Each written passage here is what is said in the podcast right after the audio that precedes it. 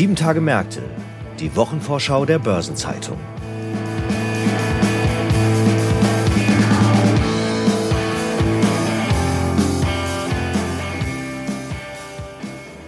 Herzlich willkommen zu einer neuen Episode von Sieben Tage Märkte, der Wochenvorschau der Börsenzeitung. Es ist Freitag, der 20. Oktober und wir beschäftigen uns heute mit der 43. Kalenderwoche. Da warten eine Menge interessante Themen und Termine auf die Kapitalmärkte. So steht bei der EZB die vorletzte Zinssitzung des Jahres an, der EU-Gipfel findet statt. Und die Zahlen zum dritten Quartal von Deutsche Bank, DWS, VW sowie Mercedes-Benz befinden sich auf dem Programm. Mein Name ist Franz Kongbui, ich bin Redakteur bei der Börsenzeitung. Und gemeinsam mit meinen Kollegen Joachim Herr, Mitglied unserer süddeutschen Redaktion, und Sabine Reifenberger stelle ich Ihnen die Themen und Ereignisse vor, die in der bevorstehenden Woche wichtig werden. Wir beginnen mit Mercedes-Benz und dazu begrüße ich Joachim Herr, Mitglied unserer Münchner Redaktion. Hallo Joachim. Grüß dich, Franz. Joachim, bekanntlich ist der Absatz von Mercedes-Benz im dritten Quartal gesunken. Wirkt sich die schlechte Kauflaune der Konsumenten nun doch auf das Geschäft der Hersteller von Premium-Autos aus? Das ist die große Frage. Wie du gesagt hast, ja, äh, die Absatzzahlen von Mercedes-Benz sind von Juli bis September um vier Prozent gesunken, nämlich auf 510.600 Einheiten. Das gilt für das Segment Cars. Dazu gehören also Pkw und Vans für Privatkunden. Und diese Zahlen, ja, das deutet darauf hin, dass äh, auf den ersten Blick zumindest, dass es äh, abwärts gehen könnte jetzt.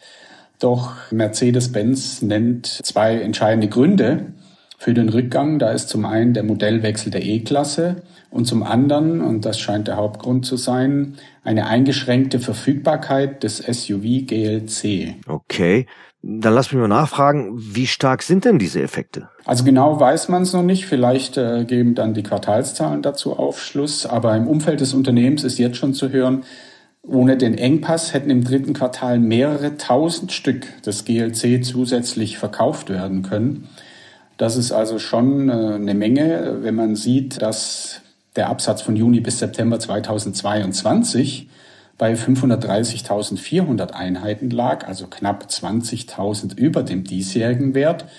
Und es heißt, ohne diesen Engpass, äh, was den GLC betrifft, wäre die Zahl in diesem Quartal, im vergangenen Quartal besser gesagt, höher gewesen als vor einem Jahr. Also 20.000 Einheiten, um die geht's da offenbar, äh, die das ausmachen. Und was ist denn der Grund für den Engpass? Also die Komponente, an der es äh, Mercedes-Benz mangelt, ist eine sogenannte 48 Volt Batterie von Bosch. Das Bauteil hat die Größe eines Schuhkartons äh, und besteht aus zwölf Lithium-Ionenzellen. Und diese Batterie wird dazu verwendet, um den Kraftstoffverbrauch von Verbrennungsmotoren zu senken. Das geht so, dass Energie, die beim Bremsen entsteht, die sogenannte Rekuperationsenergie, in dieser Batterie gespeichert wird. Zum Einsatz kommt sie, die Batterie, in Autos mit Mild Hybrid Systemen, die also mit einem Elektromotor den Verbrennungsantrieb unterstützen. Und warum hat Bosch diese Probleme? Der größte Autozulieferer der Welt, äh, Bosch, nennt drei Gründe für das zu geringe Angebot. Zum einen scheint also die Batterie sehr stark nachgefragt zu sein.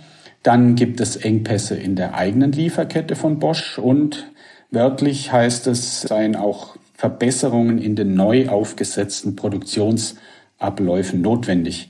Also das heißt, dass es noch nicht so ganz rund läuft in der Produktion. Und Bosch hat angekündigt, die Serienproduktion in Eisenach in Thüringen und an anderen Standorten auszubauen, um eben dieser höheren Nachfrage gerecht zu werden.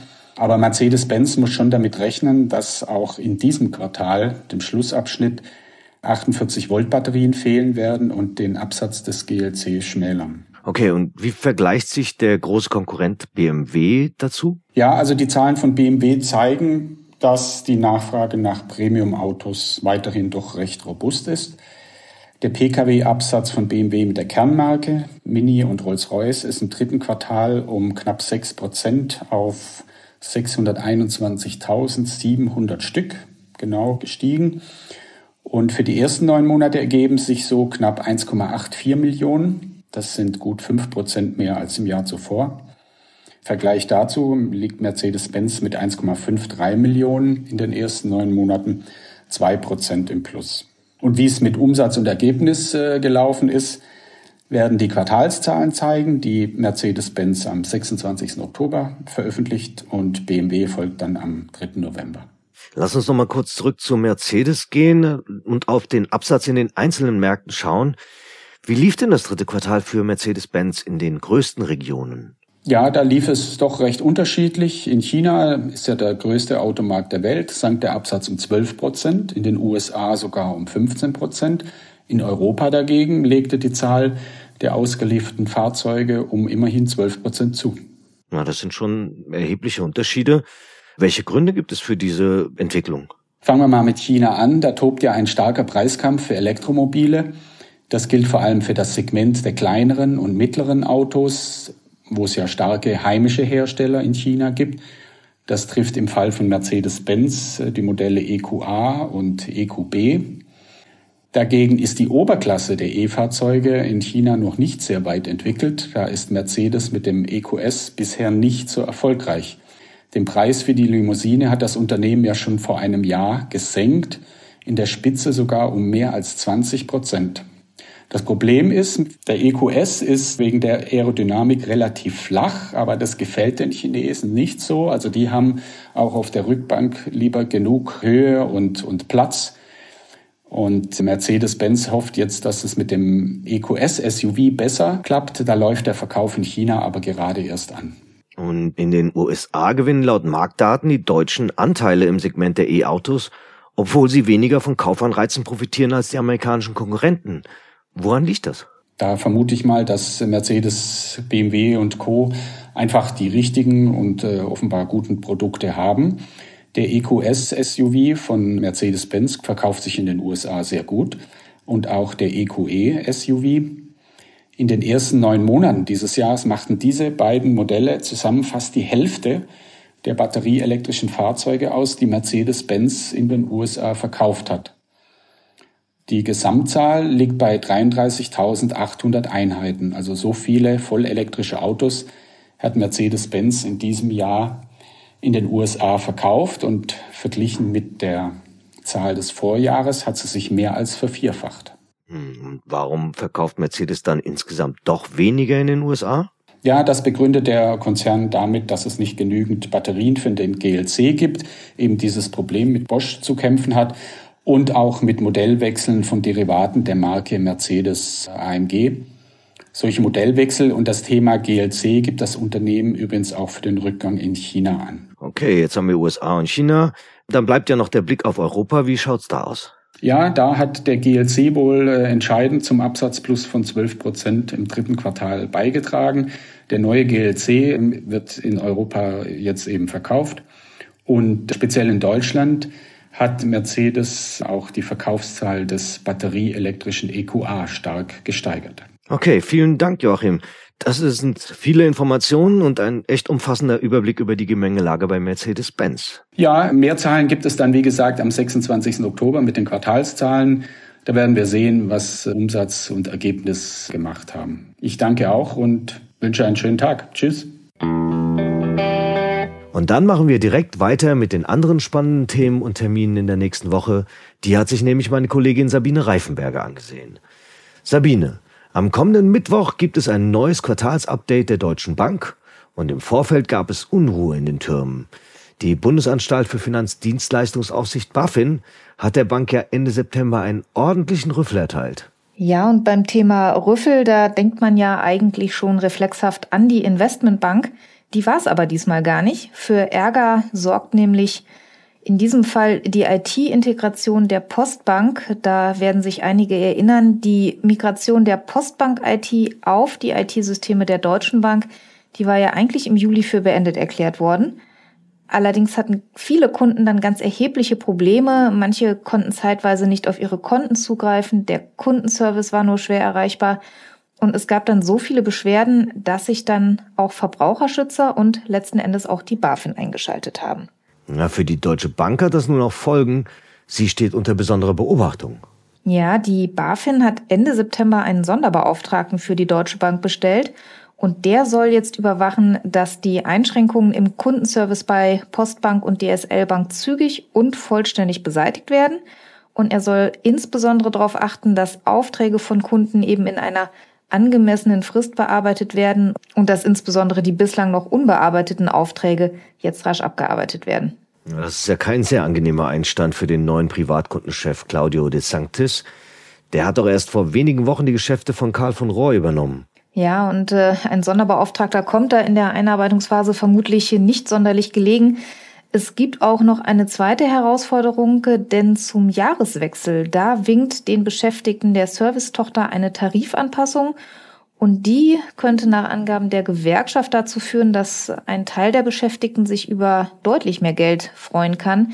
Die Rede ist von Gehaltssprüngen um fast ein Drittel und das freut natürlich die Beschäftigten, ist aber natürlich für den Arbeitgeber eine teure Sache. Am Donnerstag richten sich die Blicke dann auf die EZB. Die hat ja zuletzt mehrfach die Zinsen erhöht, aber dieses Mal rechnen Beobachter mit einem anderen Ergebnis, oder? Ja, wer es äh, nicht nachgezählt hat, es gab zuletzt zehn Zinserhöhungen in Folge. Und dieses Mal, da rechnen die Beobachter im Vorfeld eher damit, dass die Leitzinsen unangetastet bleiben. Allerdings dürfte die EZB das eher als Ruhepause verkaufen. Äh, die Zinspause muss ja nicht automatisch bedeuten, dass damit das Zinsplateau bereits erreicht ist. Ja gut, das heißt, es könnte perspektivisch doch noch weiter aufwärts gehen. Ja, die Möglichkeit besteht. Das heißt, dass ein Teil des EZB-Rats sich durchaus vorstellen kann, die Zinsen nochmal anzuheben, dann aber eher bei der übernächsten EZB-Sitzung Mitte Dezember. Und bis dahin sieht man dann vielleicht auch noch mal etwas klarer, wie sich die bisherigen Zinsschritte auf die Inflation und auf das Wirtschaftsgeschehen auswirken. Die Verfechter einer restriktiven Geldpolitik, die Falken, die betonen immer noch das Risiko, dass die Inflation weiter steigen könnte. Und äh, die Vertreter der lockeren Geldpolitik, also die Tauben, die halten das jetzige Zinsniveau für ausreichend, sofern die EZB es über einen längeren Zeitraum beibehält. Ja, nun gab es ja in der Vergangenheit immer mal wieder Gerüchte, dass Anfang 2024 zu den ersten geldpolitischen Lockerungen kommen könnte. Und diese versucht die EZB nach Kräften zu zerstreuen. Beobachter erwarten, dass äh, die EZB jetzt am Donnerstag bei der Zinssitzung noch einmal ganz klar die Botschaft senden wird, dass es Zinssenkungen in der ersten Jahreshälfte 2024 nicht geben soll. Das haben führende EZB-Mitglieder in der Vergangenheit immer wieder betont und mittlerweile rechnen auch die meisten Teilnehmer am Finanzmarkt damit, dass die Zinsen wohl für längere Zeit noch oben bleiben. Jetzt hat ja die EZB in ihrem Instrumentenkoffer neben den Leitzinsen auch noch andere Werkzeuge, mit denen sie die Geldpolitik beeinflussen kann. Zum Beispiel die Mindestreserve, die Geschäftsbanken bei der EZB vorhalten müssen. Wie intensiv befasst sie sich mit diesen Instrumenten? Also gerade über das Thema Mindestreserve wird zurzeit kontrovers diskutiert. Aktuell liegt diese Mindestreserve bei einem Prozent der Kundeneinlagen. Und der österreichische Notenbankchef Robert Holzmann, der hat zuletzt dafür plädiert, die Mindestreserve deutlich anzuheben auf fünf bis zehn Prozent seiner Ansicht nach. Und andere EZB-Ratsmitglieder sind auch für eine Erhöhung, bringen aber eher drei oder vier Prozent ins Spiel. Und der Punkt dabei ist, dass äh, die Banken für diese Mindestreserve von der EZB keine Zinsen erhalten. Das heißt also, wenn die Mindestreserve bei der EZB steigt, würde das die Liquidität im Bankensektor reduzieren und damit eben auch zu einer strafferen Geldpolitik beitragen. Ja, was sagen die Banken dazu? Die sind doch vermutlich nicht ganz so begeistert. Das sind sie in der Tat nicht. Die Bankenbranche hat diese Debatte bereits scharf kritisiert und die Banken befürchten eben, dass eine höhere Mindestreserve für sie ein deutlicher Wettbewerbsnachteil wäre. In der kommenden Woche berichtet nicht nur Mercedes-Benz über die aktuellen Zahlen, auch der große Wettbewerber Volkswagen zieht Bilanz. Am Donnerstag legt VW die Zahlen zum dritten Quartal vor. Sabine, worauf stellen sich die Beobachter denn ein?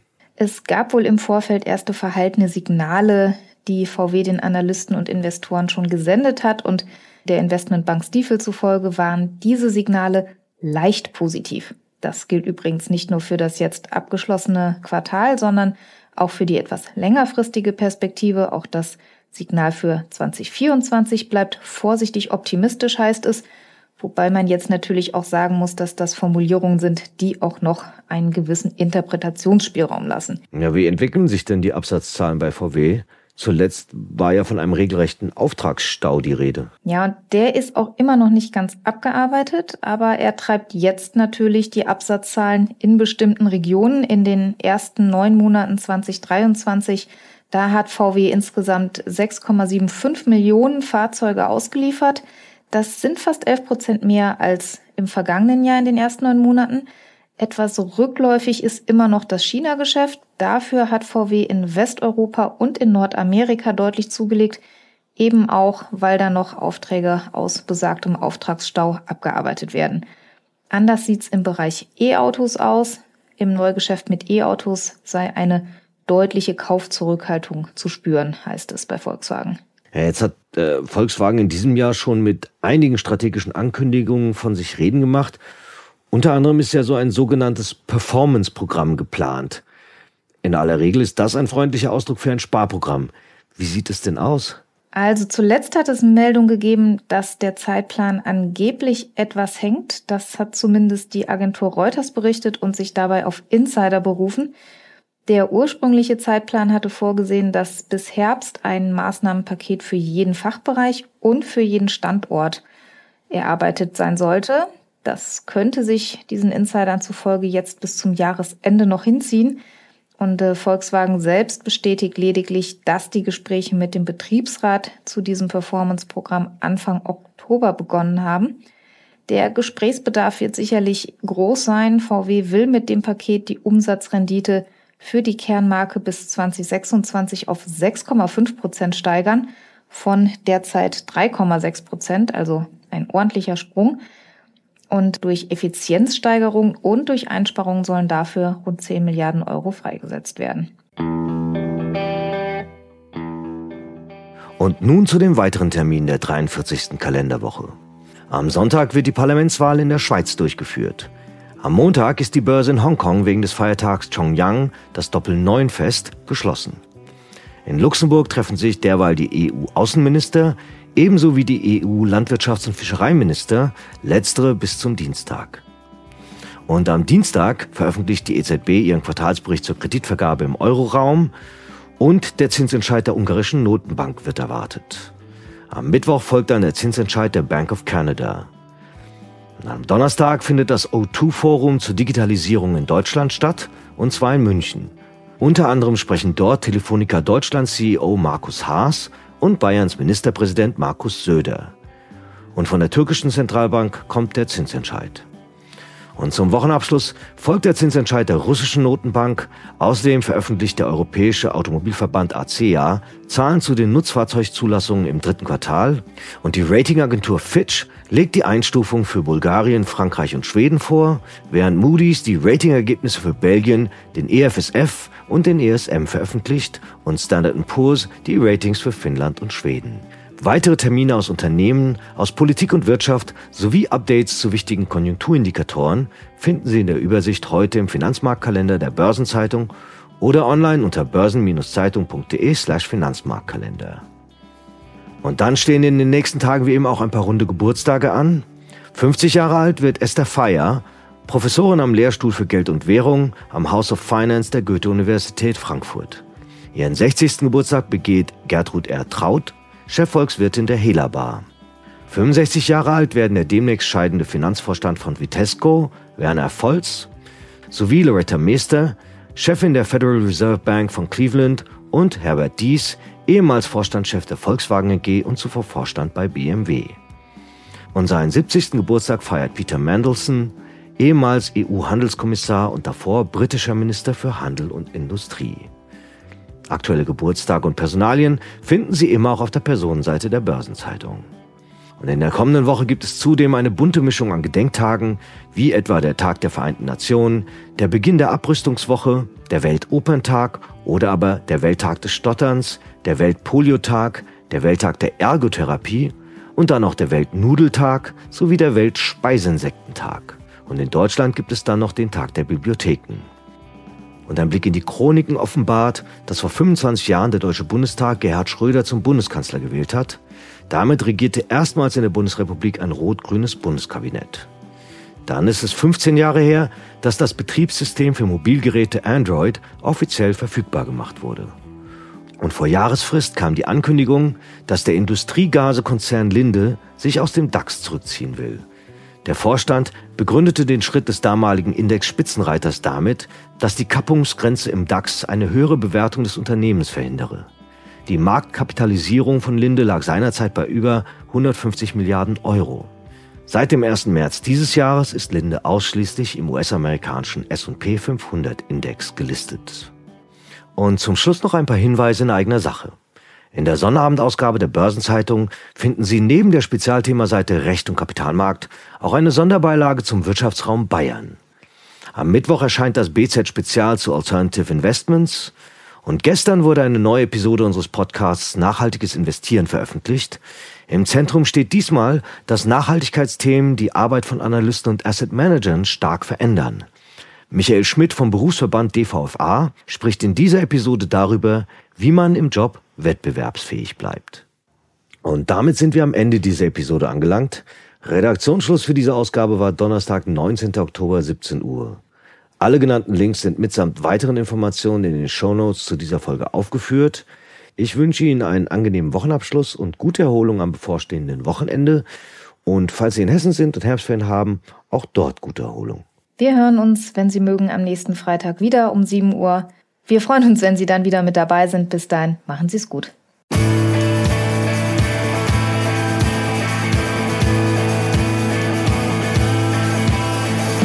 Das war Sieben Tage Märkte, die Wochenvorschau der Börsenzeitung.